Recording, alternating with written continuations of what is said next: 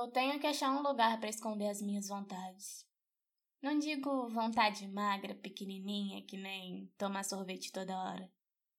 Dá sumiço na aula de matemática ou comprar um sapato novo, que eu não aguento mais o meu.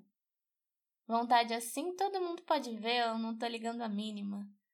Mas as outras, as três que de repente vão crescendo e engordando toda a vida, ah, essas eu não quero mais mostrar. Oi, gente! Aqui é a Mabel e sejam bem-vindos ao episódio 2 do podcast Bolsa Amarela. Caras, eu não esperava que um dia eu fosse voltar a falar isso. Me sinto de peito aberto de voltar pra cá.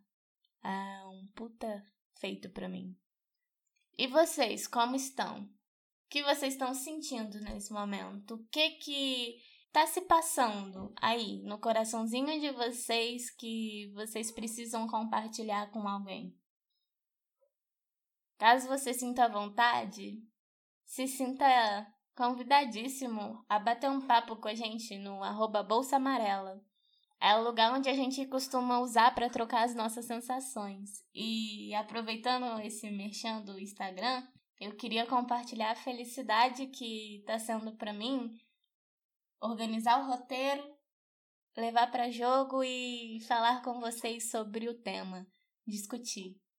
Tá sendo uma experiência muito gostosa porque eu planejo o episódio e quando a gente conversa, vocês me mostram coisas novas que eu não tinha percebido. Ou então, aquilo que eu estava pensando durante a minha construção de episódio é algo que conversa demais com aquilo que está passando com vocês. Eu não sei se isso é o um universo falando aí, ó, vocês precisam conversar, vocês precisam falar sobre isso e me dando um incentivo para poder falar. Eu sei que eu acho muito bonito. E eu tô ficando bastante fã dessa relação de essa mudança, né? De uma Mabel que não tava conseguindo nem falar para uma Mabel que agora, além de falar no podcast, tá botando rede social para jogo, para conversar. E além de falar, uma Mabel que tá aqui também para escutar vocês, sabe? Tô achando muito bonito, muito poético. E aproveitando também, eu queria agradecer a todo mundo que ficou no meu pé, perguntando se o podcast voltava, se ia ter episódio novo, como que eu tava, o que que tinha acontecido. E eu acho que eu vou usar essa introdução aqui como uma forma de explicação também. Bom, o tema de hoje é coragem. E talvez seja meio irônico, porque o motivo para eu ter ficado quietinha e não ter conseguido seguir com esse projeto que é bastante especial para mim foi a falta dela, sabe? Aconteceu bastante coisa nesse período que eu fiquei fora, desde problema familiar a problema de saúde, a problema espiritual, a problema psicológico, e foi problema atrás de problema, eita atrás de eita, e eu não tive coragem de voltar aqui. A minha falta de coragem de voltar aqui me fez pensar que, na verdade, eu nunca tive coragem. Eu só tive um surto de produtividade e resolvi tentar alguma coisa nova, mas às vezes o meu coração nem estava aqui de verdade e eu só quis fazer por fazer. E enfim, eu não tinha coragem o suficiente para voltar. O medo ele é bastante traiçoeiro, né? Porque a primeira vez que eu lancei esse podcast, eu me senti a menina mais corajosa do mundo de estar tá dando um passo para o que poderia ser o meu sonho. E quando eu não consegui mais fazer essa caminhada, eu comecei a pensar que eu nunca tinha tido coragem de verdade e abandonei todas as vezes que eu já tive coragem. Tudo que, que me abraçava era a covardia. Eu não me enxergava como a Mabel que foi corajosa de lançar o primeiro episódio. Eu me enxergava como a Mabel que foi covarde e não conseguiu dar continuidade. É uma sensação bem esquisita. Eu sei bem mais reconhecer o medo próximo a mim do que a coragem. Sei dizer exatamente todas as vezes e todos os meus maiores medos de infância até agora. Mas os meus maiores atos de coragem eu vou ficar devendo para vocês, porque eu tô aprendendo a desconstruir isso em mim agora, me enxergar como uma pessoa corajosa agora, junto com vocês. Acho que a gente tá num tempo bastante propício para conversar sobre medos e coragem, porque o nosso contexto atual, esse contexto de incertezas e de um constante perigo, não só um perigo próprio, mas também o constante, a constante insegurança de ser um perigo para o próximo é uma sensação faz com que a gente foque o tempo todo no medo, na incerteza, na insegurança, naquilo que faz a gente ou tomar muito cuidado ou congelar e não conseguir nem agir. A verdade é que enquanto a gente desconstrói a coragem, a gente aprende que o medo é importante também, em partes, porque a coragem e o medo andam lado a lado. A minha mãezinha, quando começou a pandemia, ela continuou trabalhando. O serviço dela era essencial, sabe? Então ela continuava indo para o trabalho e ela tomava todas as precauções necessárias, mas ela desenvolveu ansiedade nesse período porque ela estava com muito medo. E a minha mãe é uma pessoa muito religiosa. E aí um dia assistindo a missa pela live no computador dela, ela ouviu algo que o padre falou que mudou a vida dela. E depois disso, a cada dia ela repetia: Não, o medo é bom. O medo é bom porque o medo me lembra que eu tenho que ter cuidado. Mas eu que controlo o meu medo. Eu não posso ficar parada porque se eu deixar o medo me dominar, eu nunca vou saber como que a coragem age em mim. Tudo bem, eu tenho medo, mas eu também sou uma mulher muito forte, então eu vou tentar dominar isso. Sou eu que domino as coisas que eu sinto, não as coisas que eu sinto que tem que me dominar. Mamãe me deu uma aula, né? Uma aula de onde guardar o medo, ou melhor, onde guardar a minha coragem. Eu sempre acreditei que a vida ela dá recado pra gente quando a gente menos espera. Na verdade, eu sempre aprendi a ouvir tudo com ouvidos de uma pessoa que sempre está buscando por conselhos. E aí, quando eu ouvi por acaso minha mãe conversando com outra pessoa e soltando essa, eu senti um carinho da vida falando: É, minha filha, as coisas seguem. Tá na hora de você seguir esse exemplo e descobrir aonde está morando a sua coragem. E aí fui eu resolver procurar mais sobre a coragem, procurar sobre a coragem em mim, vista para mim. A minha coragem já se pareceu com tudo que você pode se imaginar.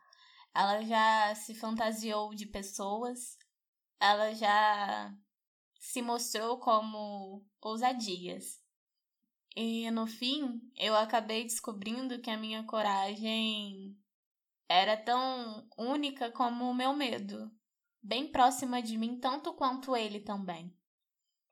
Eu descobri que existe coragem em lançar um episódio e sumir durante meses, tanto quanto existe coragem de aparecer com a maior cara lavada depois de meses e fingir que nada aconteceu. Existe coragem, porque existe muito coração em tudo que eu faço. E o episódio de hoje vai ser sobre isso. Então, galera, eu sumi, mas eu voltei. Agora, a cada quinzena vão ter episódios. Então, dia 15 tem um, dia 30 vai ter outro. Espero que vocês tenham uma boa audição.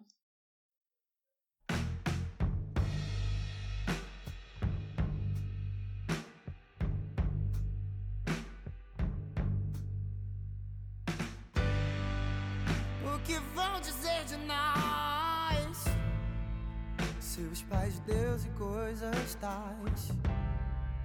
Quando virem rumores do nosso amor.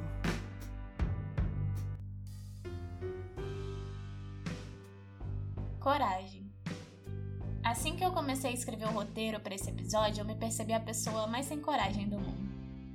Sabe aquela sensação de apresentação de trabalho que você esqueceu de estudar e precisa enrolar com todo o seu conhecimento de mundo?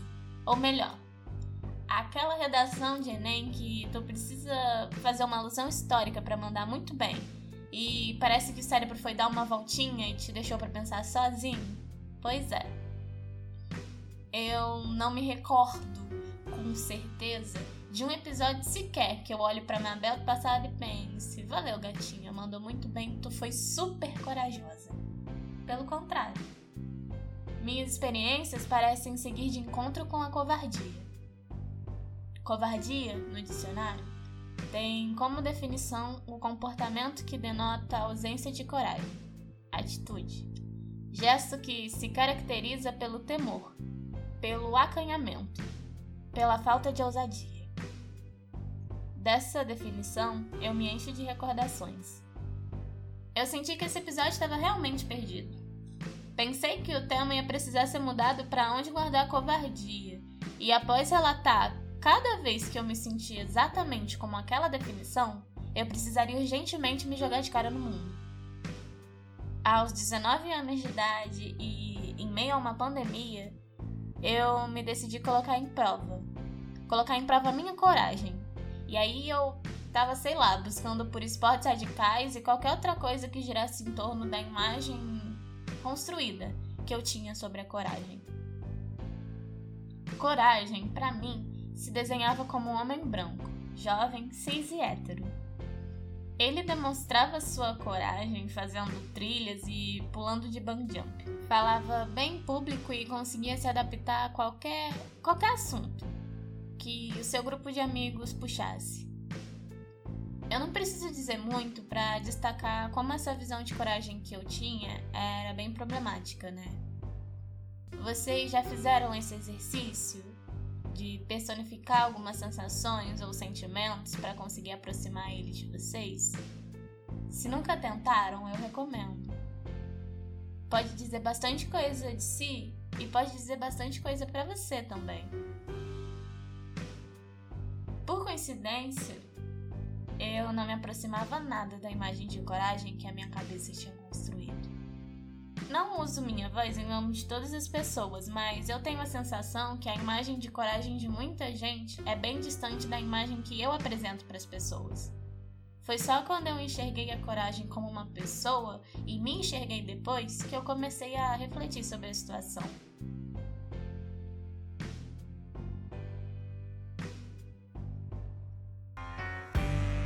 Baby, eu já cansei de me esconder entre olhares sussurros com você. Somos dois homens e nada mais. Eu tenho 1,60 de altura, cravado. Assim, nem um centímetro a menos, nem um centímetro a mais. Exatamente 1,60. Eu tenho olho grande, mas levemente puxado no final o rosto cheio de sardinhas ou manchas de espinha que apareciam e eu espremia. Eu tenho a bochecha bem cheia, daquelas que muita gente gosta de apertar. Meu rosto sempre foi muito redondo e o meu sorriso bem largo. Eu acho que tudo isso sempre contribuiu para que todo mundo me associasse a uma menina bem mais nova do que realmente sempre fui. O rosto de criança, como costumam denominar a mim, nunca me incomodou de fato. Só me trouxe alguns imprevistos, como eu não poder entrar numa boate ou precisar sempre mostrar a identidade para comprar bebida e enfim. Mas assim, incomodar mesmo nunca rolou. Quando uma pessoa enxerga a gente, existe a possibilidade da gente se ver no reflexo dessa pessoa. É só prestar um pouquinho de atenção e se permitir ser observado para que você consiga observar também. Eu sempre achei isso que eu fazia, desde cedo, muito bonito. Começou com o ensinamento da minha mãe, que sempre me dizia: olhe no olho quando falar, porque senão vão achar que é mentira. E com o tempo, eu fui olhando nos olhos para poder falar. E aí eu fui olhando nos olhos para poder escutar evoluiu a ponto de eu olhar nos olhos até mesmo para permanecer em silêncio. Me permitir ser observada para conseguir observar também. Foi fazendo esse exercício de me olhar nos olhos de quem me enxergava que eu me vi frágil. Não daqueles cuidado frágil que vem na caixa de encomenda, mas uma pessoa que nunca associariam a coragem o meu rosto de criança, o meu corpo franzino, a minha voz doce demais sempre contribuiu para as pessoas me enxergarem como algo delicado demais, que precisava ser muito protegido a todo custo. Os meus pais me super protegeram.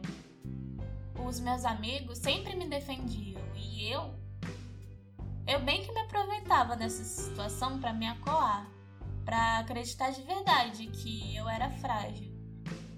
Eu associo o se esconder à covardia também.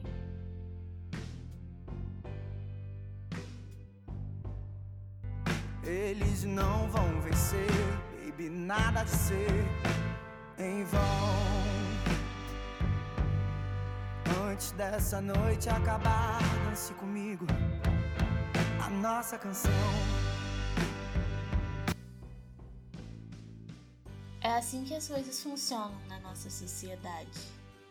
Eles estampam na foto de produtos de beleza uma pessoa que não se parece nadinha com aquilo que eu sou. Assim, eu começo a me enxergar feia. Atuo em novelas que a pessoa mais corajosa é aquela que não tem medo de nada. São grandes e conseguem se defender de qualquer coisa sem precisar de ninguém. Aí Além de não parecer fisicamente comigo, nem no jeitinho vão parecer. Parece que eles tomam tudo aquilo que é positivo para apresentar aos seus, deixar com que sempre estejam estampados seus. Aos meus, aos semelhantes a mim, sobra se enxergar pelos olhos dos outros olhos que foram treinados a enxergar tudo de negativo na nossa pele. Sabe o que é esquisito? É que fragilidade, por exemplo, não é uma coisa ruim. Não ter a cara do padrão de beleza não é uma coisa ruim também. Mas quando se diz respeito a qualquer minoria, uma pessoa gorda, uma pessoa preta, uma pessoa trans, uma pessoa deficiente, enfim, é difícil que as pessoas enxerguem com um olhar positivo. É difícil sentir empatia por corpos que pertencem a alguma minoria. O meu exercício de aproximar a coragem de mim foi, na verdade, um exercício de desconstruir as visões que eu tinha de coragem e as visões que eu tinha sobre mim também. Coisa engraçada sobre a minha relação com a coragem é a minha primeira lembrança da infância. Coragem. O cão covarde. É engraçado exatamente porque eu morria de medo desse desenho.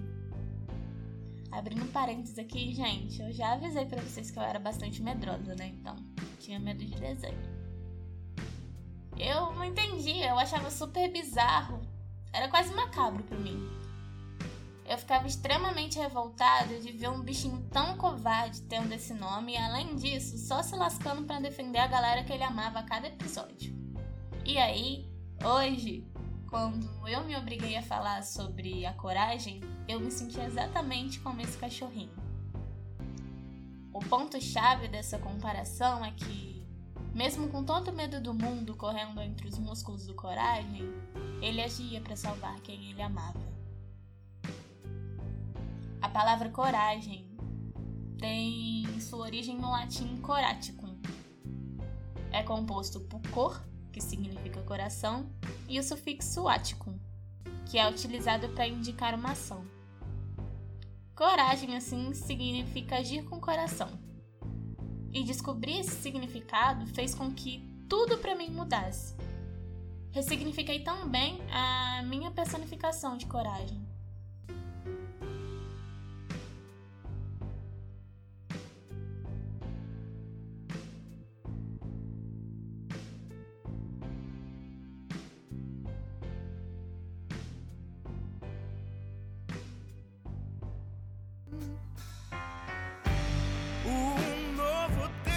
Pode vencer, para que a gente possa florescer e baby amar, amar sem temer. Coragem para mim ganhou nome, idade e aparência. Coragem virou a minha Dinda que fugiu de casa e engravidou aos 15. E aí ela descobriu que era amar de verdade. Amar alguém a ponto de agir mesmo quando o medo tentava paralisar ou ordenar que ela se escondesse. Eu lembrei das vezes que essa mesma tia arriscou e foi completamente contra a corrente, muitas vezes passeando pelos pseudônimos de louca corajosa, simplesmente por agir demais conforme o seu coração. Essa tia, que eu chamo de Dinda e tenho a honra também de chamar de irmã de santo, sempre me ensinou a tomar decisões com o coração. Ela sempre disse, chamando de intuição, que era para eu escolher aquilo que meu coração mandava. E eu sempre tive dificuldade pra caramba de compreender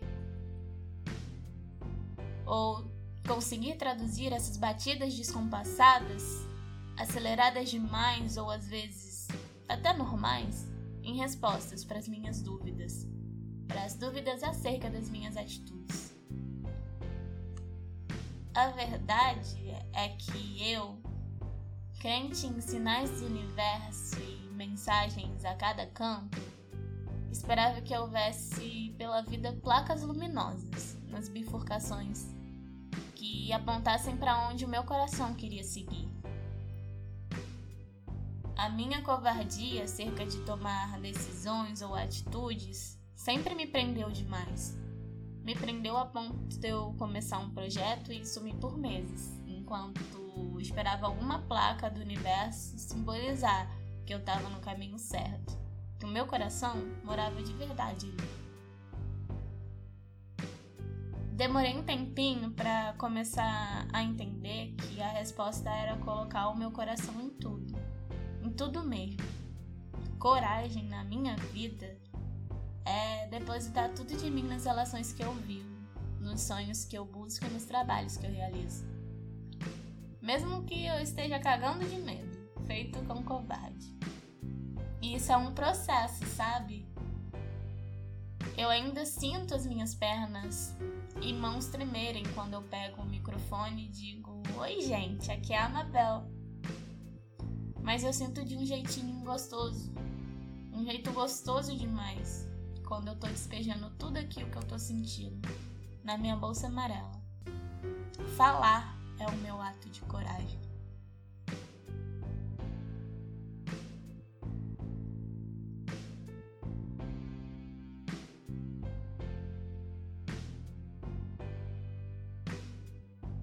Eles não vão vencer, baby, nada de ser em vão.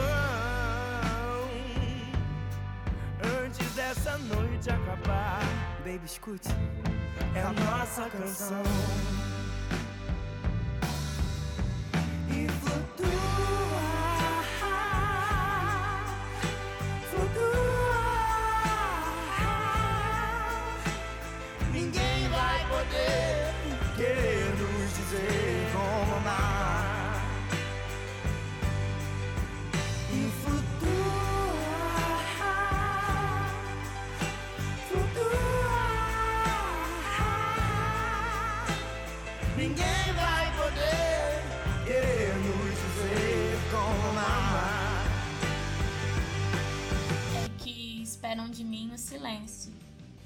Entende?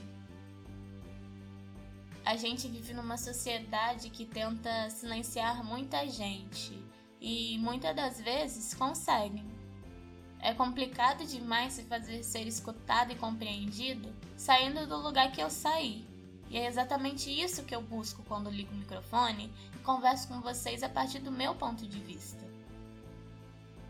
Mais corajoso ainda é falar a partir da fragilidade, quando esperam, assim como eu mesmo esperava, que a coragem esteja atribuída a qualquer ato, qualquer coisa que remete à força e segurança.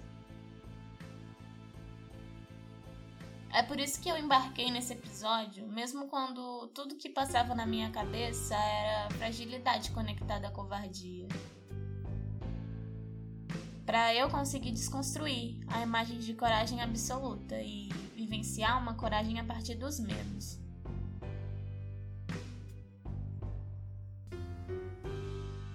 Durante o meu ensino médio, eu fiz o curso normal e nesse contato com coisas sobre pedagogia e voltada para crianças, que era o público que a gente assistia, eu conheci o livro Mania de Explicação da Adriana Falcão.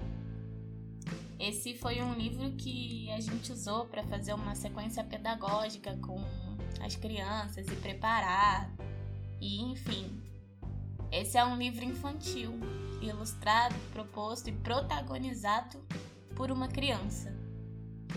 Mas a verdade é que esse é um daqueles livros bonitos que faz você enxergar um mundo com outros olhos. Esse livro conta a história de uma garota que não concorda com as explicações para cada palavra. E aí ela explica qualquer coisa. Ela começa a atribuir um significado dela próprio para cada palavra que ela conhece. É desse livro a frase que eu tenho tatuada no meu coração, que diz que sentimento é a língua que o coração usa quando precisa mandar algum recado. E foi nesse livro, feito e proposto para uma criança, que eu encontrei significados para mim. Não significados igualzinho estava escrito ali, sabe? Mas eu encontrei sentido na minha forma de significar as coisas, igual a protagonista faz. Talvez coragem para mim seja quando o coração assume controle e o cérebro só percebe depois do que aconteceu, depois do que foi feito dar nossas explicações é necessário, porque nos faz pensar sobre as coisas que tentaram impor a gente, tentaram explicar pra gente de um jeito que às vezes não nos cabe, assim como a coragem nunca me coube. Essa menininha que muito fofa explica as coisas do jeitinho que ela compreende, me deu uma lição uma lição bonita daquelas que faz a gente enxergar a vida com outros olhos.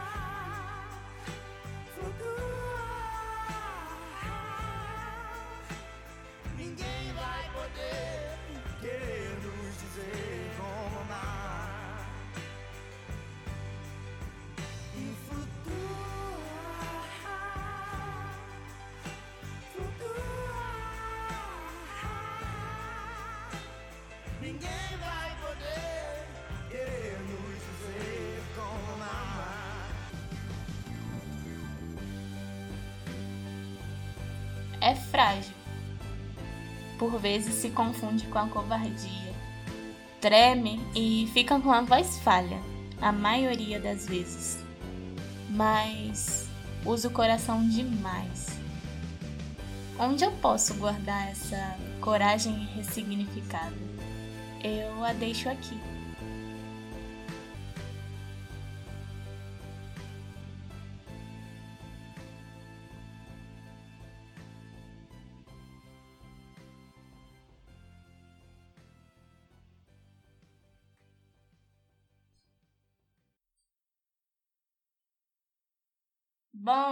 Gente, esse foi o episódio e eu tenho muito a agradecer a todo mundo que ficou até aqui e participou dessa conversa com a gente.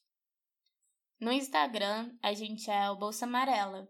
Mas se vocês quiserem bater um papo comigo também, é oimabel. A capa foi feita pelo arroba Lucas Gaspar e quem posta e confere direitinho os horários é a Ana Moura, arroba Ana Enfim, gente, a trilha sonora foi Flutua, do Johnny Hawker, Walker.